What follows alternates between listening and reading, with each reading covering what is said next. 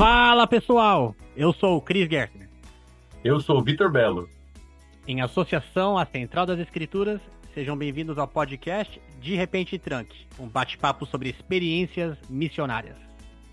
Quando o missionário tá com saudade de casa e tá quase com as malas prontas para ir embora, a gente brinca e diz que ele ou ela está tranque.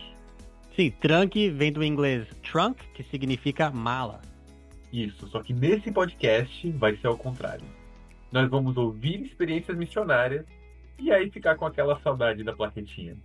É, com aquela vontade de arrumar as malas e voltar para a vida de um missionário. Então, bora ficar? De repente, tranque. Nossa convidada especial nessa semana é a Nana Pereira. Nana, obrigado por, por vir hoje aqui falar com a gente. Você poderia se apresentar? Quem é você? Claro, estou muito animada de estar com vocês hoje. Eu sou a Nana, eu sou de São Paulo, mas nasci em Pernambuco. Eu servi Missão Brasil Florianópolis de 2009 a 2011 e na missão fui Sister Guerra. Sister Guerra na missão Florianópolis. Legal. Exato. Eu, eu não sabia que você é nordestina. Pois é. Nasci em é de Pernambuco. Recife? Não, sou do interior de, de Pernambuco, numa cidade chamada Bom Jardim. Bom Jardim, legal. O, o seu marido Ed, que fez missão lá, ele, ele passou nessa cidade? Não, ele só ficou na, em Recife mesmo, ali na, naquela região. Acho que é muito Legal. interior, né? Pra, nem sei qual missão que, que pega A lá. minha, mi- a minha missão pegava uma cidade do interior de, de Pernambuco. Mas eu Pernambuco? nem sei onde ficava com o jardim, faço ideia de pegar a minha missão. É, Eu Salvador. falam que é, é. Salvador? É, não Salvador, sei qual que Salvador. pega. né? Pega, eu sei que pega Juazeiro, mas não sei quem mais. Não, Juazeiro é Bahia, pô. É Petrolina. É. É, a cidade de. O pessoal já, os baianos já iam me matar aqui. É, Legal, legal. Eu tenho uma, eu tenho uma perguntinha pra você. O pessoal fazia muito trocadilho com seu nome? Sister Guerra? guerra? Sim. Fazia. Por- Porque a minha segunda companheira na missão foi Sister Fortes, então ficou muito engraçado, né? Porque Sister Guerra e Sister Fortes. Então, Sister quê? Fortes. Ah, com O. É, Sister Fortes. Não com A. Então, Ninguém Não. mexia com vocês. não, ninguém mexeu com a gente. Então era muita piadinha, ah, só os fortes vão pra guerra, coisa assim, sabe? Mas, mas era engraçado. É, na minha missão tinha Elder Chaves e Elder Chaveiro. Essa foi engraçada, mas. Mentira. Enfim. É a verdade. É, Nossa. Ah, eu queria muito que tivesse sido uma Sister Paz, né? Pra missão pra ser minha companheira. É. Aí é Sister Paz. Sister Guerra. Mas legal. Então, a gente vai ouvir as suas experiências da missão mais tarde Uhum. no, no podcast, mas para começar, a gente tem umas perguntas divertidas de quebra-gelo que a gente quer fazer com você. Tá bom. Então, a primeira. Qual foi a comida mais esquisita que você comeu na sua missão? A comida é normalmente no, no oeste de Santa Catarina eles utilizam muito é, miojo no lugar de macarrão e eles colocam molho de macarrão no miojo. Então, em vez do temperinho do miojo, eles colocam molho de macarrão. Então, é bem esquisito. E o gosto também era muito esquisito. E uma É, tipo- outras é tipo um- coisas. Um yakisoba italiano? É, deve ser. Mas eles colocam carninha também ou é, É só sal? Era só, é só o miojo cozido normal, normal aos três minutinhos do miojo lá e molho de macarrão. Então era bem estranho. Não era bom, não. É. E uma outra coisa, que foi uma bebida muito esquisita que eu tomei, é uma irmã, ela perguntou pra gente se nós gostávamos de suco de suco natural. A gente, não, claro, todo mundo gosta de suco natural, né? Eu quero suco natural, tá super animado, porque normalmente na missão só toma refrigerante ou no máximo água, coisa assim, então suco natural ia ser ótimo, né? E aí vem a irmã com suco verde, totalmente estranho, assim. E aí eu perguntei pra ela o que que era, ela falou pra mim que era de capim santo. E aí eu falei, nossa. E aí eu, ok, tomei o suco assim, mas o gosto era bem ruim. Porque normalmente capim santo é utilizado pra fazer chá, essas coisas, né? Então, no suco foi bem Ah, tá. estranho. É, o, o meu, o meu gringuês ia aparecer aqui porque eu não sabia o que era capim santo. Mas, Mas é tipo, o que é? Você olhou? é tipo uma erva. Não, não sei ainda. Mas é uma erva, então. Você tá falando que é pra fazer chá, então é como se fosse uma erva. É, é como se fosse uma erva. É lemongrass. Uma grama grande assim, ó. É, é- eles usam como tempero na culinária asiática. Exato. Tem muito Eu não ia asiático querer em tomar. Floripa? Suco de grama. É o quê? Tem muito asiático em Floripa? Asiático não. Ó, Então, sei lá, não sei. É. Então não tá. de onde então, veio a ideia dela de, de capim santo no suco, mas tudo bem. Deu tudo certo. então, então as coisas mais esquisitas foram ah, suco de grama e yakisoba italiano. Exato. suco de grama e yakisoba italiano. Aí sim. Beleza, ó, Nana, outra pergunta que a gente tinha. Em Floripa, qual é uma ou algumas gírias ou expressões que são, que são exclusivamente de onde você se viu? Uma pessoa falar na rua, você vai muito- saber. É, eles falam muito pastolo. É, outra coisa que eles falavam muito é. Eles falam muito com Mas- X, né? Então é se, quer, se queres, se queres, queres, se não queres, diz. Então é. Se você quer, quer, se você não quer, diz. Então eles falam muito com X. Mas então Qual fica o primeiro que engraçado. você disse? Pastolo. Ah, tipo, você está tolo. Não, eles utilizam isso Não? Eu não, não é, não é essa. Você está tolo. Mas eles falam tá tolo para outra coisa, como é, eu não sei o significado agora, mas eles utilizam muito essa essa frase, tá tolo. E outra coisa é chamar é alguém de tanso. Tanso era muito Tanso? comum. alguém- Tanso, exatamente. E o que, que é um tanso? Tanso é, é como se fosse uma pessoa é, uma pessoa sonsa, sabe? Ah, tá. É, Minha mãe fala tongo velho, então é, é um tongo. é, exato. Então, tanso. Legal, Eram essas que eu, que eu lembro. Assim. Ah, tem muitas, mas essas são que eu lembrei, assim. legal. Qual é um hino? Um hino que te lembra da missão até hoje? Que manhã maravilhosa. Acho que eu cantei esse hino todos os dias da minha missão. Que manhã maravilhosa. Sério?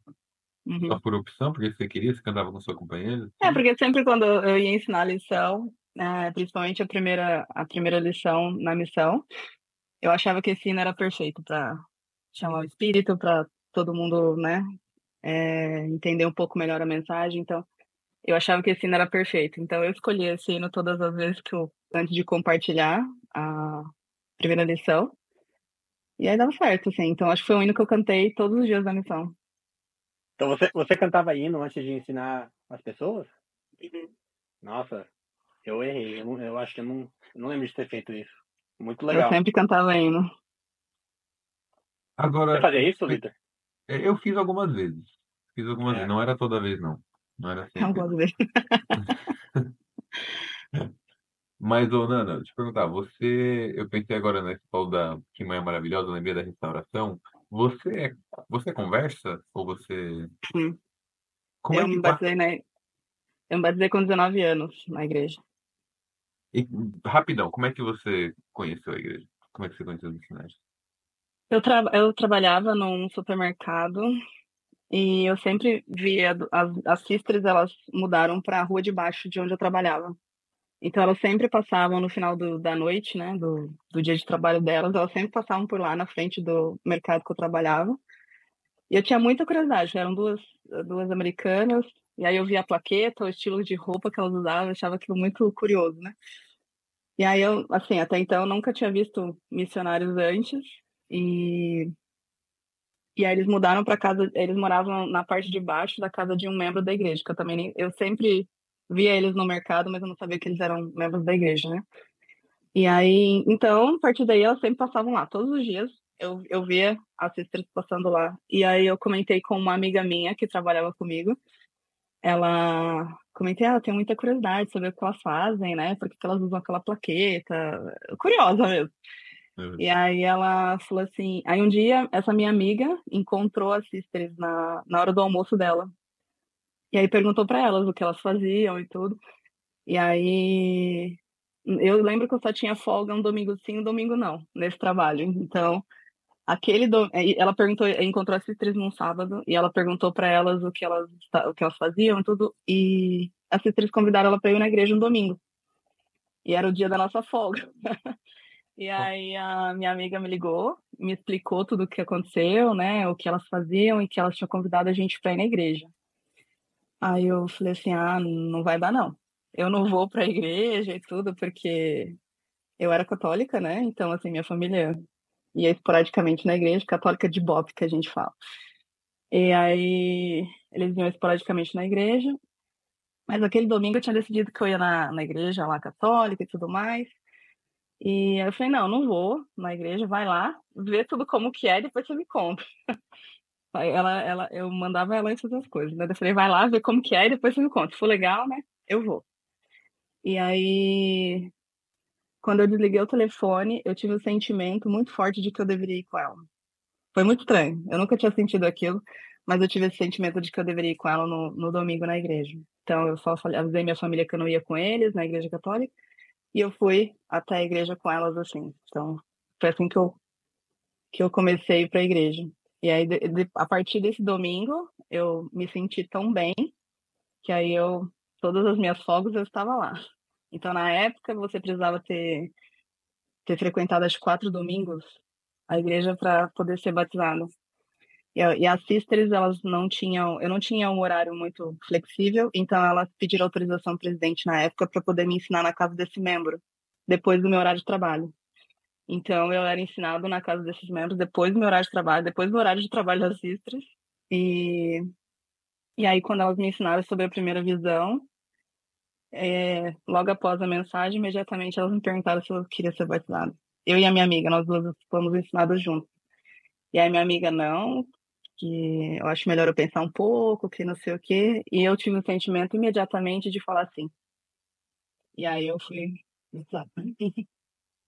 Pô, legal. E aí, quando você é, foi ensinada pela Cícero e você se batizou, você já sabia que você queria servir uma missão? É, não. Como é que foi, então? Foi de, de batizada aos 19 para missionária? Vixe, eu nunca quis servir a missão. Desde que eu conheci a igreja, eu sabia que a igreja era verdadeira e tudo mais. Eu adorava é, fazer divisão na época, podia com, com as sisters. Eu sempre fiz divisão com elas, adorava sair com elas lá para poder ensinar. Mas eu nunca tive esse desejo de servir missão. Então, é, eu lembro que vários amigos meus falaram assim: ah, quando tiraram a bênção patriarcal, né? Ah, minha bênção patriarcal fala que eu vou ter minha missão de tempo integral, é muito específico, então eu vou para a missão. E eu, quando eu fui tirar minha bênção patriarcal, eu, eu comecei a ler minha bênção patriarcal. Eu falava assim: ah, ok, tá tudo bem, não tá falando nada que eu tenho que servir uma missão de tempo integral, então tá tudo bem. Eu não tinha esse desejo, né, de servir, então tá ótimo. Lá só falaram que eu. Ah, como que é? Você conseguiu escapar, então. Escapou da Consegui, consegui escapar. Ah, minha vez patriarcal eu lia lá, só falava assim que eu tinha o dom de pregar o evangelho onde eu estivesse, no meu lar, no meu trabalho, onde eu estivesse eu teria alguém para ensinar. Então eu falei, ótimo, eu não preciso ir para a missão de tempo integral, posso é, pregar o evangelho por aqui mesmo, em casa, na, na, os meus vizinhos e coisa assim. Mas é, um tempo depois, eu lembro que chegou a época de servir missão e a minha ala foi dividida e nós ganhamos um novo bispo, né? E aí eu sempre brinco que o meu bispo me obrigou a ir para missão. Ué, como? É, como foi assim? engraçado. O primeiro, o primeiro dia que eu encontrei o bispo na capela, ele se apresentou, né? Dele prazer, eu sou o novo bispo e tal. E aí ele, eu me apresentei para ele, ele perguntou, ah, quantos anos você tem? Eu falei, ah, tenho 21, na, na época era 21, né, que ia pra missão, as moças, né? Ah. E eu falei, ah, tenho 21 daí. Você já preparou seus papéis para missão? Eu falei, não. Ele falou, ah, mas você vai para missão. Eu falei, não, não vou para missão. Aí eu já comecei a ficar brava com aquele bicho, falei, não quero mais esse vou mudar de aula. Mas, mas foi muito bom. E essa foi a primeira vez que ele comentou isso comigo, e depois a gente não falou mais sobre nada relacionado à missão. E passou muito tempo, eu fiquei. Eu fui um pouco mais tarde para a missão, né? Eu fui com 23. Eu procrastinei um pouco esse tempo aí, porque realmente eu não queria ir. Então, todos meus amigos foram, eu vi vários amigos voltando. E para mim estava tudo certo. E eu lembro que várias coisas foram acontecendo para me conduzir até tomar a decisão de ir para a missão. Então, várias experiências, o Senhor foi me mostrando várias coisas durante esse tempo. Então, uma vez eu estava na capela e um conselheiro da estaca, ele chegou com os papéis, que antes você preenchia os papéis, né? Não sei se você, da época de vocês era papéis também. Mas ele chegou com os papéis e me entregou assim, ele, olha, um presente para você. Aí eu, na hora que eu olhei aqueles papéis da missão, eu só queria jogar fora, sabe? Mas como ele tava lá, não quis jogar. É, e aí eu falei, ok. Daí ele falou assim, ó, vai pra casa, ora direitinho. Você já orou sobre a missão? Eu falei, não, porque eu tenho medo da resposta. yeah. Enfim, aí eu fui para casa aquele dia e e aí eu segurei aqueles papéis antes de dormir, fiquei lendo, sabe, sobre tudo que estava ali, tudo que precisava preencher. E pela primeira vez na vida eu senti que eu deveria realmente orar com, com a real intenção, né, de saber se eu deveria servir a missão. E aí eu, naquela noite eu fiz oração, mas eu falei assim, Pastor Celestial, o senhor precisa ser muito claro comigo, porque eu sou um pouco lerda para entender suas respostas. Então, eu preciso de, de respostas, assim, muito claras, né? Tipo, um anjo apareça aqui, ou qualquer coisa, assim, para eu ter essa certeza, porque, tipo, ser de missão era, era uma decisão muito séria, né? E aí eu falei assim, ok, fiz a minha oraçãozinha, fui dormir. Aí naquela semana nós tivemos é, batistério com jovens. Eu acho que era líder, não lembro agora a história. Eu sei que eu fui no batistério com jovens. E esse meu bispo novo estava lá no batistério. E aí eu acho que era o presidente do templo, o conselheiro, não lembro quem era. Ele, ele sempre compartilha uma mensagem antes de começar o batistério, né? E naquele dia ele estava agradecendo todos os jovens por estarem lá, fazendo a obra missionária vicária. E eu era a última, né? Eu estava sentada na última, última fileira, assim, da, da, do lado que as moças estavam sentadas. E aí ele olhou para os rapazes, rapazes, e ele falou assim: rapazes, é, preparem-se para servir a missão de tempo integral. E falou algumas coisas para os rapazes. E depois eles viraram para as moças. Só que ele olhou especificamente nos meus olhos, né? E aquilo foi muito esquisito. Eu falei: tem tantas moças aqui, por que, que ele está olhando para mim? E aí ele falou assim, moças, se vocês não encontrarem, é, se vocês ainda não encontrou, encontraram um príncipe encantado de vocês, sirvam a missão de tempo integral. E ele estava assim, olhando nos meus olhos, eu, e agora? E aí daqui a pouco eu senti uma mão no meu ombro. E aí a mão fazendo assim, sabe, tipo, batendo no meu ombro. Como se, tipo, ouviu? É para você essa resposta. E aí quando eu olhei quem era, meu bispo. meu bispo lá Aí eu falei, não, não acredito. E assim, mas assim, ainda não era uma resposta concreta para mim. Então, eu falei, não, ainda não está muito claro que eu tenho que servir missão, e continuei lá, procrastinando, né? E aí, ah, lembrei, o que, que eu queria, não sei, acho que um, um anjo, um outdoor, um, exato. E aí eu lembro que, eu lembrei agora, eu servia na, eu era secretária do Cidade de Socorro da Estaca, na época. Então aquela, aquele final de semana, nós visitaríamos várias, várias alas, né, para poder, porque estava tendo conferência de aula, alguma coisa assim. Todas as aulas, todos os discursos naquele domingo foi sobre obra missionária. E eu falei, não, não é possível, não é possível isso está acontecendo.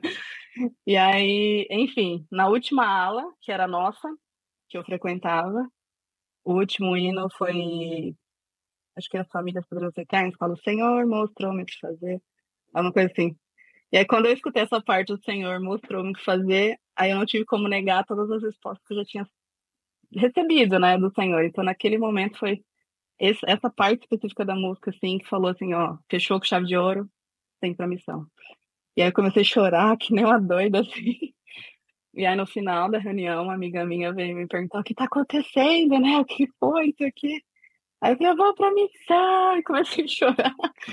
Aí ela super feliz, super animada, e ela chorando, que nem uma doida, né? Mas assim, foi, foram assim, muitas etapas, né? Até chegar na resposta final de que eu precisava realmente servir uma missão.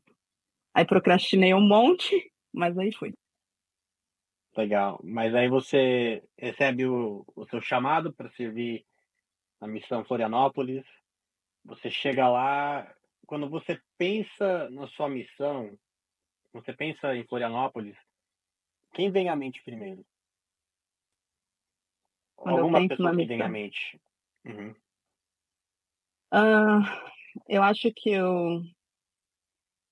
Eu acho que ah, sempre que eu penso sobre a missão, a primeira pessoa que vem na minha mente foi assim uma uma pessoa bem bem importante naquele começo da minha missão, que foi a Jusilene.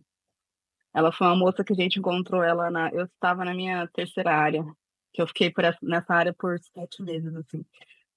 Então, ela a gente encontrou ela por acaso, né? Num dia de chuva, ela estava com o guarda-chuva todo quebrado, sabe? Quando o guarda-chuva solta todo Hum. assim. Aham. E aí nós paramos para ajudar ela a consertar o guarda-chuva, enquanto estávamos consertando o guarda-chuva, estávamos nos apresentando, falando o que nós fazíamos, se nós poderíamos compartilhar com ela uma mensagem do evangelho Mas ali se mais, molhando. molhando. Aí depois ela pediu pra gente entrar numa parte coberta assim da, acho que era garagem, não lembro agora. E aí nós entramos e começamos a conversar com ela um pouco, e ela falou: "Ah, não, pode voltar no no dia seguinte". A gente ficou super animado, falou: "OK". Ela aceitou de boa assim, de primeira. E ela foi a primeira pessoa que a gente contatou naquela cidade, que a gente acabado de mudar. É. A gente, na verdade, a gente estava abrindo aquela área. Ficou fechada por muito tempo, a gente estava abrindo aquela área. E ela foi a primeira pessoa que a gente encontrou assim andando e, e já conseguiu um sim, sabe? Então a gente ficou super animado. Nossa, que milagre, né? Já conseguiu um sim. Então é, a gente voltou, ensinou ela no dia seguinte. E todas as vezes que nós ensinávamos ela, ela estava cumprindo todas as coisas, todos os compromissos que nós fazíamos com ela, ela estava sempre cumprindo. E até que chegou o tempo de dela ser dela aceitar ser batizada, né? Ela queria muito ser batizada. Só que ela tinha um empecilho que ela morava junto com o marido dela, mas ela não era casada legalmente. Então, o marido dela falou: ah, não precisa, né? A gente já mora junto há tanto tempo, acho que era 10 anos que ela já morava junto com o marido dela. Ah, não precisa, né? Casar legalmente no papel e tudo mais. Aí ele falou que não queria. E aí ela, ela começou a aprender sobre o templo, né? Ela continuou indo para a igreja, fazendo as coisas, mas assim, sempre estava adiando batizar ela por conta disso, porque o marido dela recusava a casar com ela legalmente. E aí, quando ela ouviu sobre o templo, sobre os convênios do templo, todas as coisas relacionadas ao templo, assim, sobre família eterna e tudo mais, ela falou assim: Eu quero entrar no templo. E aí ela chegou para ele um dia, falou para ele assim: Olha, se você não casar comigo para eu ser batizada, porque eu quero ir ao templo, eu vou me separar de você. Então ela colo- colocou ele na parede, literalmente, assim.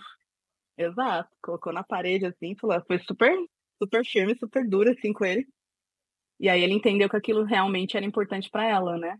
Então, ele nunca quis saber da, da igreja, mas ele sempre recebia a gente super bem, sabe? Nunca, nunca foi grosso ou coisa, algo assim.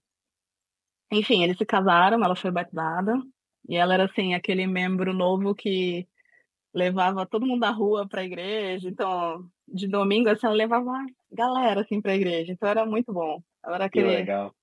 Aquele membro recém-converso, tá super animada para falar da igreja para as outras pessoas e tudo, e sempre leva pesquisador. Então, foi muito bom essa experiência E, com ela.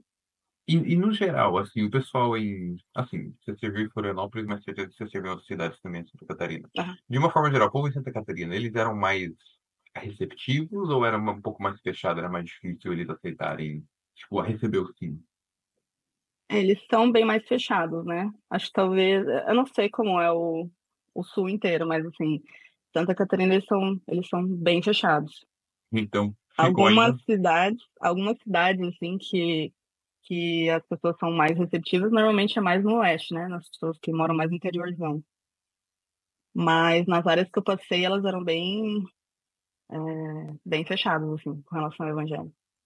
Então, é, fica ainda mais impressionante, né? A primeira pessoa que vocês conversaram, Exato. vocês É abriram, quando ela falou sim, eu falei, nossa, Pô, é, legal, legal. foi bem legal. E- Essa área que eu eu fiquei sete meses era um ramo, assim, então eu sempre falava pro presidente da missão que era a minha área do coração, porque assim, eu vi muitos milagres assim nesse nesse estilo, sabe? Tipo, De pessoas que a gente conhecia, já estava pronta para receber o evangelho e já estava pronta para ser batizada e ok, então vamos lá. Então, é, a gente viu muitas muitos milagres dessa forma, né? Nessa nessa, nessa, nessa área que eu passei. Legal. Então, falando em milagres, que outros milagres você viu na sua missão? Outro bem parecido com o da Juscelene foi é, nós trabalhávamos em, três cidades, né? Que era é, Penha, onde fica o Beto Carreiro, Pissarras e Barra Velha. Pissarras ficava no meio, que era onde ficava nossa, nosso apartamento, e Barra Velha. É, nós estávamos voltando de um compromisso e voltamos para cá, já estava final do dia, assim, e a gente estava voltando de Penha e passava numa pontezinha para chegar na em Pissarras, né? Uma ponte com um córregozinho, assim, porque lá tem muitos pescadores, né? Muita gente que pesca lá, então. E, e, e nessa noite a gente estava andando e estava vindo um rapaz. E ao contrário, né? E nós sentimos depois, passou, cumprimentamos ele, ele, né? Boa noite, e passamos. E aí nós sentimos as duas, uma olhou para a cara da outra e falou assim, ok, nós precisamos falar com ele. E aí nós voltamos, quando nós nos viramos, ele também estava voltando. E aí a gente parou, né, se apresentou para ele e explicou para ele o que nós fazíamos e nós perguntamos, no meio da conversa lá, nós perguntamos para onde você estava indo e ele falou assim, ah, não, não sei. Eu só estava indo, não sei o que eu estava fazendo ou por que, que eu estava indo para lá, mas eu decidi voltar. E aí nós começamos a conversar com ele, perguntamos se poderíamos compartilhar uma, uma mensagem com ele, visitar ele na casa dele. Só que ele morava sozinho, então nós voltamos no dia seguinte com um dos conselheiros do ramo e com uma filha dele, que posteriormente virou esposo dele. Nossa, que a, a filha, a filha do, do, consel, da, do conselheiro do ramo. Casou com o pesquisador, com um rapaz. Aham, uhum, exato. Então foi e estratégico aí, levar ela. Então, foi, foi, tudo, foi tudo bem pensado. Não foi. É, na verdade não foi, mas vamos pensar que sim. E aí nós começamos a ensinar ele o que era mais engraçado é que, assim, ele tinha a vida totalmente é, como de qualquer outro jovem do mundo, né? Tipo, ele, ele gostava de jogar vôlei, então aos domingos ele tinha campeonato de vôlei, depois do vôlei ia beber, ia fazer coisas assim. E, e aí, sempre que nós fazíamos os compromissos com ele, assim como a Juscelene, ele, a gente chegava para ensinar alguma coisa, ele falou, ah, já, já tô fazendo. Ah, você não pode mais tomar café. Ah, já, tô, já, já parei, joguei todo o meu café fora. Ah, você não pode mais beber. Tudo bem, não vou mais beber. E, e enfim, e tudo, todas as coisas que nós deixávamos para ele ler, ele já tinha lido além. Ele pegou o livro de Mormon assim, ele, ele ia lendo, lendo, lendo, lendo, ele devorava o livro de Mormon.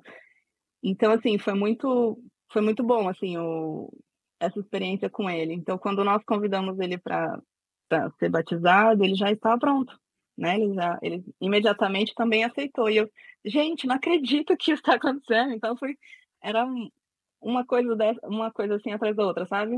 Uma experiência assim atrás da outra nessa área. Então foi, então essa área a gente viu muitos milagres. Então foi, foi muito bom. Era minha, foi, realmente a minha área do coração. Foi a mesma. Ele batizou e casou. É, então, daí ele, ele foi batizado e aí depois é, ele começou a namorar, né? Quando a gente ainda estava lá com a filha do presidente, do conselheiro do ramo. E aí depois de um tempo eles se casaram. Aí ele foi para missão. Não, antes de dele casar, ele foi para missão. Ah, tá. E aí quando eles voltaram, é, não, tipo, é invertido. e aí ele foi para missão, voltaram e agora eles têm, estão casados até hoje. Tem acho que três filhinhos. Legal. Nossa, que legal. Foi bem legal a experiência com eles. Legal. Bom, então, mudando um pouquinho do, do, do assunto assim de, de- das suas experiências específicas na missão, você comentou Uhum. que a sua família é católica. Não sei se ainda é, se é, Não. É, como é que foi a reação deles quando você falou que você ia ir embora por um ano e meio? Você Nossa, foi, foi tenso? Assim, eu ouvi tudo que eu não deveria ouvir, assim, de para me desencorajar de ir pra missão, então, porque só morava eu e a minha mãe, né? É, todos meus irmãos são bem mais velhos que eu, então só morava, eu era a última que sobrou lá, então eu que ficava com a minha mãe. E, e assim, ninguém me apoiou com relação a ir servir a missão, né, da minha família. E a minha mãe, quando eu contei para ela que eu ia servir missão, ficar um ano e meio fora, ela ficou doida, assim. Ela vai ficar assim, o que E aí ela falou para mim, tudo bem, você pode ir, mas não conte com a minha ajuda financeira e também não conte com minhas cartas, né? Que ela não sabia mandar e-mail, então na época ela me mandava carta. E ela foi a pessoa que mais me perguntava quanto que eu precisava de dinheiro, se eu precisava de dinheiro, que não sei o quê. E era que mais me escrevia. Então, eu tinha muitas, todo, toda semana lá eu tinha cartinha na minha mãe. Ela então, blefou, então. Ela, ela exato. blefando, então. É, exato. Ela que ela não queria que eu fosse, mas tava. Mas ela mas, meu, mãe é mãe. Em defesa dela, tipo, meu, é difícil. Principalmente pra quem é. não cresceu entendendo, tipo, é, não é uma coisa assim simples de, de se entender, assim. Tipo, é, exato. É, é, é eu, eu é super entendi o sentimento dela. Uhum. É. Eu super entendi o sentimento dela, mas eu falei, eu, eu preciso, eu não posso mais, sabe, voltar a voltar atrás. Eu preciso ir. Eu já tive todas as respostas que eu precisava. E aí eu só fui. Ela assim, ela sempre, desde que eu conheci a igreja, me batizei, eu, ela sempre me apoiou de uma forma bem discreta, da forma dela, sabe? Então, é, todos os domingos, ela que me acordava para ir para a igreja. Aí, às vezes eu perdi a hora. Você não vai para a igreja? Daí ela ia lá bater no meu uhum. quarto. Você não vai para a igreja? Tá na hora de ir para a igreja. E aí ela que me acordava todos os domingos para ir à igreja. É... Quando eu fiz os convênios no templo, né? Eu estava usando uma nova roupa estranha para ela. E aí ela as, minhas irmãs viram e as minhas irmãs me zoavam muito. E aí minha mãe, eu expliquei para ela, né? Ela começou a me zoar assim, mas eu sentei com ela, expliquei para ela o propósito de usar, né, essa nova roupa. E expliquei os convênios que eu tinha feito, o porquê eu estava usando e era sagrado e tudo mais. Ela super entendeu, ela nunca falava mais nada sobre aquilo, sabe? Meus irmãos continuaram me zoando lá, mas a minha mãe, ela sempre foi, assim, me apoiava da forma dela, mas ela sempre me apoiou. Que legal. Então, quando você falou que queria fazer uma missão, eles. Ninguém tentou te convencer a não ir. Ou teve isso? Tipo, da, Me... talvez não da sua mãe, mas dos seus irmãos. Ah, sim, meus irmãos. Não, meus irmãos, com certeza. Ah, é loucura, você vai ficar longe um ano e meio. E ainda mais que naquela época, hoje tá mais tranquilo, né? Pra missão que você pode falar com sua família toda semana por vídeo, tudo. Mas ainda mais naquela época, a gente só podia falar, acho que Dia das Mães, Natal, por telefone ainda. E aí enviar cartas ou e-mail, então assim, era era difícil, imagina você ficar esse tempo inteiro sem ver sua família, sem falar com eles direito, então foi bem, foi bem difícil para eles.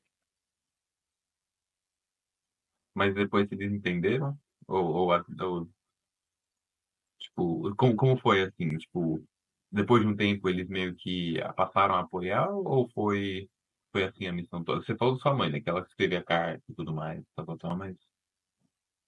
É, sim. É, assim, depois que eu fui. É... Depois que eles entenderam que eu não voltaria, só voltaria depois de um ano e meio, aí eles pararam de, de me perturbar um pouco, porque assim que eu, que eu entrei no CTM, a minha mãe começou a ter alguns problemas de saúde. Então, sim, foi muito uma coisa atrás da outra, sabe? Então, quando eu estava bem no começo da missão, que é aquele, aquela, aquele período de adaptação que o missionário tem, de chegar no campo missionário, de, estar tá ali, né, processando ainda o que está acontecendo. Então, foi bem nessa época que minha mãe começou a ter alguns problemas de saúde e aí minha família começou a pressionar. Ligaram para o presidente da missão e, enfim, ficaram me pressionando por todos os lados, por carta, por e-mail, você tem que voltar, a mãe não pode ficar sozinha, enfim. E, e aí foi isso, mas depois que eu, que eu informei para eles que eu não voltaria, aí eles começaram a, a, não apoiar, mas assim, ok, não, não ficaram mais me pressionando com relação a Respeitaram. ter que voltar. É. Respeitaram, né? Deve ter sido Entendi. difícil para você ficar assim, ficar na missão e falar isso para eles mesmo sua mãe ficando doente. É, foi, porque assim, foi difícil para mim, porque eu estava no tempo de adaptação, então foi bem difícil, porque eu estava ali agora, minha mãe tá sozinha, ela não pode ficar sozinha, então eu comecei a ficar preocupada realmente, né? Lógico. Do que poderia ter, do que poderia acontecer. E, e aí eu falei, agora eu volto para casa deixo, largo tudo que eu tenho que fazer. Não, eu, não, eu tava um pouco perdida, assim, não sabia muito bem o que fazer. E ao mesmo tempo minha família lá, não, tem que voltar, porque ela não pode ficar sozinha e tudo, mas assim, meus irmãos moravam muito perto da minha mãe, então tava tudo certo, eles poderiam ficar ali cuidando dela, né, por um tempo.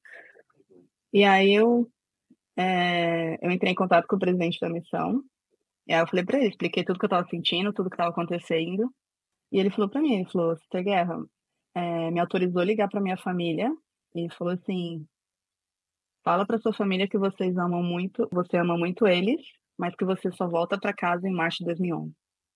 Ele foi, falou exatamente isso e foi exatamente isso que eu falei para minha família. Eu falei, eu amo vocês, eu, eu, sei que a, eu sei que a mãe vai ficar bem e eu só volto em março de 2011.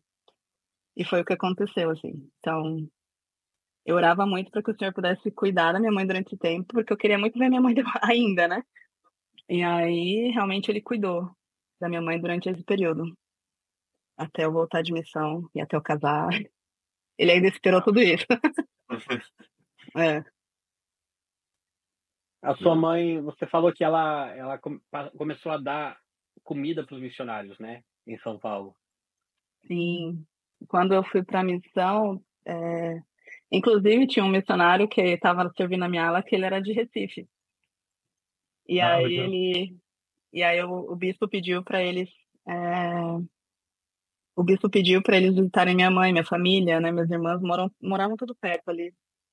E aí o, os, os elders iam lá na minha casa, acho que umas duas, três vezes por semana. E a minha família, né, como uma boa família nordestina, preparava um super banquete para eles. Então eles ah, comiam, ficavam felizes da vida, né? Missionário adora um banquete. Oh. E aí e assim, eles ouviam as mensagens dos missionários, mas eles não queriam compromisso, eles realmente não queriam ir para a igreja, não queriam, nunca foram para a igreja, nunca aceitaram, além da, da conversa ali na comida, durante a comida. E o engraçado é que o meu, o meu bispo, na época, ele foi visitar minha mãe, né? Durante o tempo que eu estava na missão, porque ele também não conhecia minha mãe. E aí eles descobriram lá, conversando, que eles trabalhavam no mesmo lugar, trabalharam juntos no mesmo lugar. E aí, eu, na mesma empresa, no mesmo lugar, óbvio, eles trabalharam juntos. Eles trabalharam na mesma empresa. E foi bem legal, assim. Então, assim, minha família foi super receptiva com eles, mas elas realmente não quiseram saber do evangelho. É, mas com certeza fizeram aquilo pensando em você, né? Que tinham pessoas alimentando você. Exato. É uma forma deles se atribuírem. Muito bom. É, então, você. Então, março de 2011, você volta para casa e a, sua mãe ficou melhor, então. E ela, você comentou, né? Que é, ela ficou bem até eu voltar para casa, né? Daí o que, que aconteceu quando você retornou para casa? E aí, quando eu retornei para casa, ela ainda estava, ela tava super bem, mas ela começou, com o passar do tempo, a apresentar alguns sintomas que ela teve infarto, né? Então, ela começou a apresentar vários sintomas, mas, assim, toda vez que ela ia ao médico, o médico estava tratando como algo na cabeça. Então, nunca tinham investigado o coração dela, coisa assim. E aí, depois do que ela faleceu, a gente começou a pesquisar mais sobre isso e ver os sintomas. Então, todos os sintomas que ela já tinha, já estava apresentando antes, era com relação ao coração, não à, à cabeça dela, né? Mas, assim, e aí a gente se culpou um pouco depois por a gente não ter percebido esses sintomas antes e tudo, mas, enfim, tudo tem um propósito, tudo eu sei que é, faz parte, né? Mas aí, depois de um tempo, é, um ano depois que eu voltei de missão, ela continuou tendo alguns sintomas bem leves, assim, durante um ano. Aí, um ano depois, foi quando eu conheci meu esposo, Dois anos depois eu casei. Eu voltei de missão, um ano depois conheci meu esposo. É... Um ano depois eu casei? Pera, tô perdida agora. Você voltou em 2011, você casou em é. 2014? Isso, foi um ano depois, é. Não, casei em 2013. Ah. 2013, ah tá, então, é. 2011, daí 2012 conheceu o Ed. Isso. 2013 se casaram. Casei. Exato. Ah. Eu casei em março também de 2013. Em setembro de 2013, minha mãe faleceu. Então ela esperou ela casar, cumpriu lá a última filha que ela tinha ainda para casar e, E foi. Ah, assim, le- legal que ela conseguiu assistir É, casamento. conseguiu participar e tudo. Então foi sete meses. É, em setembro ela faleceu. Mas deve ter sido difícil para você também, que foi logo quando a gente casa. é, Aquele primeiro ano é um ano muito bom, mas é tem os desafios, né? Em que É. tá se acostumando a viver com alguém e tudo isso e isso e a sua mãe falecer nesse período deve ter sido um choque para você. É, foi bem difícil, né? Porque eu sempre falo que a gente teve uma missão, a gente prestava testemunho, ensinava o plano de salvação, mas viver o plano de salvação na prática é muito difícil, né? Você ter que É. passar por tudo aquilo, ok, agora é minha vez de passar por isso. Então realmente é difícil, sim, mas assim, eu não tive nem tempo de, de sofrer muito naquele naquele momento, porque minha família, que não era membro da igreja, estava sofrendo muito mais. Porque, né, eles, ok, acabou aqui, já era, eu sabia que eu, eu, eu sabia que eu posso ver minha mãe um dia, né? E meus irmãos não. Então, o desespero que eles estavam assim, ta- tava, tava ofuscando tudo que eu tava sentindo. Então, ok, vou ser forte agora para tentar ajudar eles. E, e foi isso que eu tentei fazer naquele período, assim. Tentar ser forte para ajudar eles, porque eles estavam mais desesperados do que eu. É, eu acho legal que você falou que o que você ensinava na missão você tinha que praticar agora, né? Do plano de salvação. E, meu, isso é uma coisa, eu, é, é muito real isso, né? De que o plano de salvação se torna muito mais real quando você passa a ter experiências Exato. difíceis com o plano de salvação, Uhum. né? E aí, é, so- sobre isso, né? Você falou que esse, esse ah, conhecimento e testemunho do plano de salvação te ajudou nesse, nesse período.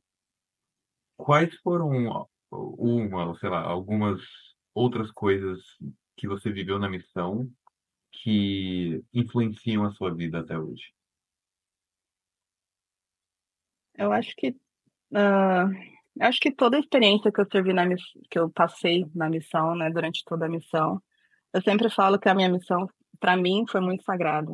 Então, eu lembro que eu tive um, eu tenho um amigo que ele me escreveu na missão uma vez e ele escreveu a seguinte frase: ele dedique todos os dias da sua missão ao final do dia ao Senhor.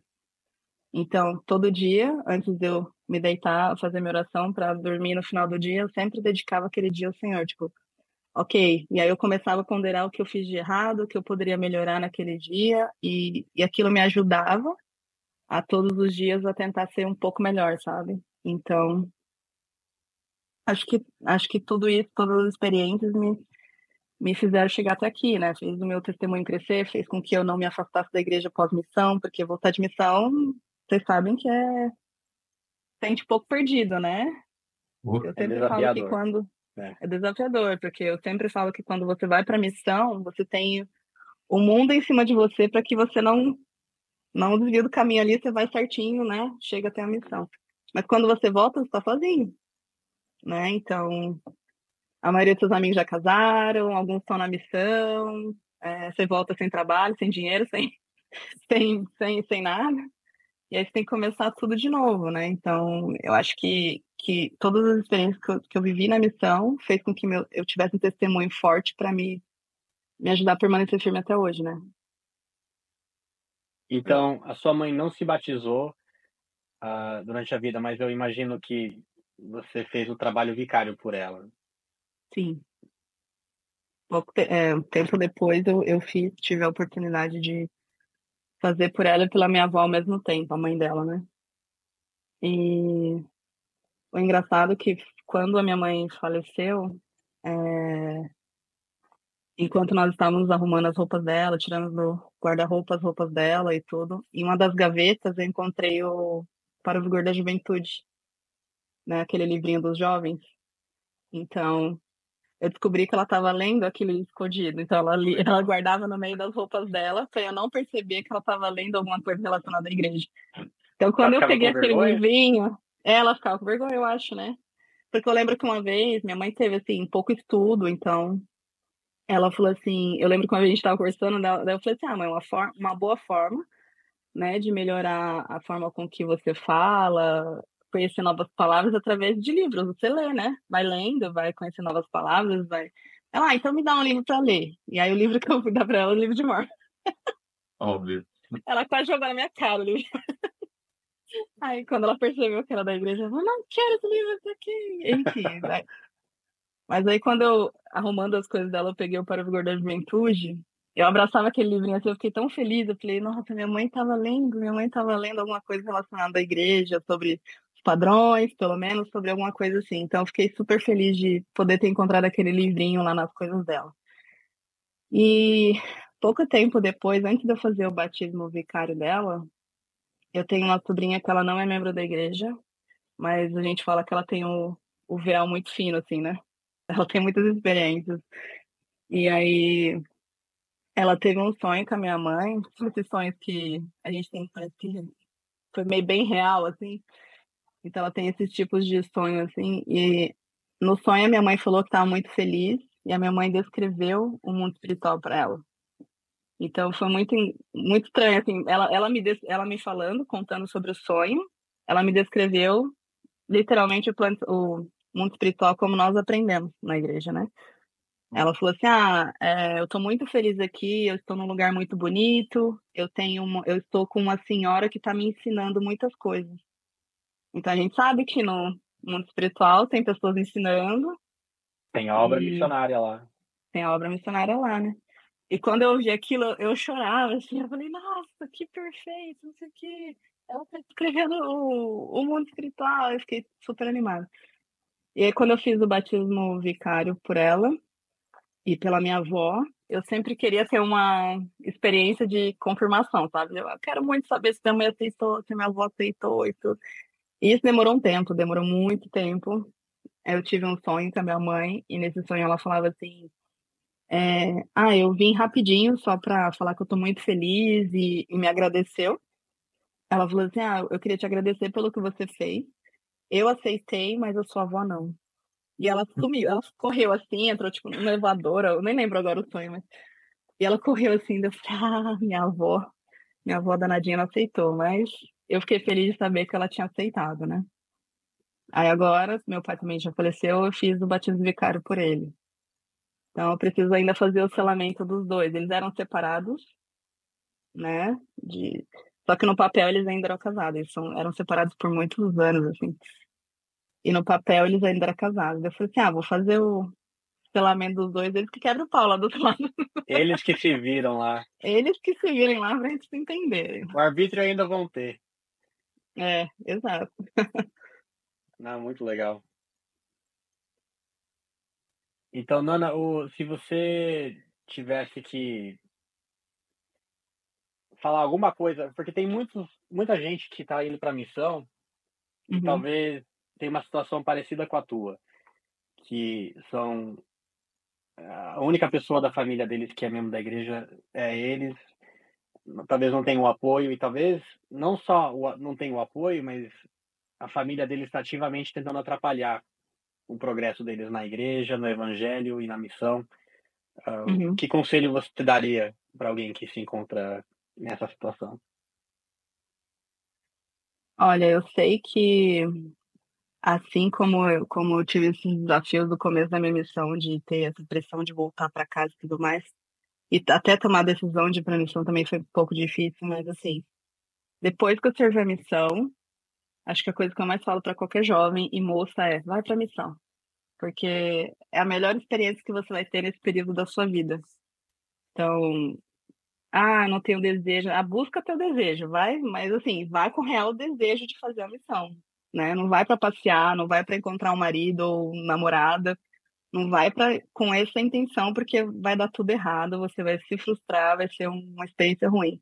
Mas vai com real intenção de servir ao Senhor. Então, você vai ter as melhores experiências da, da sua vida, assim. Por isso que eu sempre digo que, tipo, a missão para mim foi muito sagrada. Então, assim, eu demorei para ir para a missão, mas as experiências que eu tive lá eu não trocaria por nada, assim.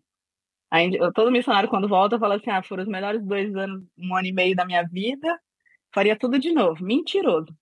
O, meu espírito faria a missão de novo, mas assim, meu corpo não dá. não dá. Fisicamente você volta quebrado, assim, né? Mas, assim, eu só incentivo qualquer jovem que tem o real desejo de ir pra missão só vai. E, assim, se prepara para isso, sabe? Porque as experiências que vai ter não tem não tem qualquer outro lugar no mundo ou na vida que você vai passar que você vai ter essa, essa, essa oportunidade. Legal. Nana, muito obrigado. Você é demais. Obrigado por compartilhar seu testemunho, suas histórias. É, eu vou, agora desligando, eu vou lá fazer um miojo com molho vermelho para jantar. É, e eu, eu queria fazer um suco de capim santo. Vou capinar uma grama aqui. e fazer um suquinho. de grama. Exato, vai lá. Vai o cortador de grama. Imagina, obrigado a vocês pela oportunidade. Obrigado, Nana. Até mais. Até. Tchau, tchau. Até, tchau. Também queremos agradecer o Alfredo Neto, a Júlia Silo e toda a equipe do Central das Escrituras. Se você gostaria de participar do nosso podcast, envia um e-mail para derrepentetranque.gmail.com contando um pouco da sua história. Não se esqueça de se inscrever no De Repente Trunk, onde você costuma ouvir podcasts. E siga a gente nas redes sociais pelo canal Central Jovem. Nos vemos semana que vem.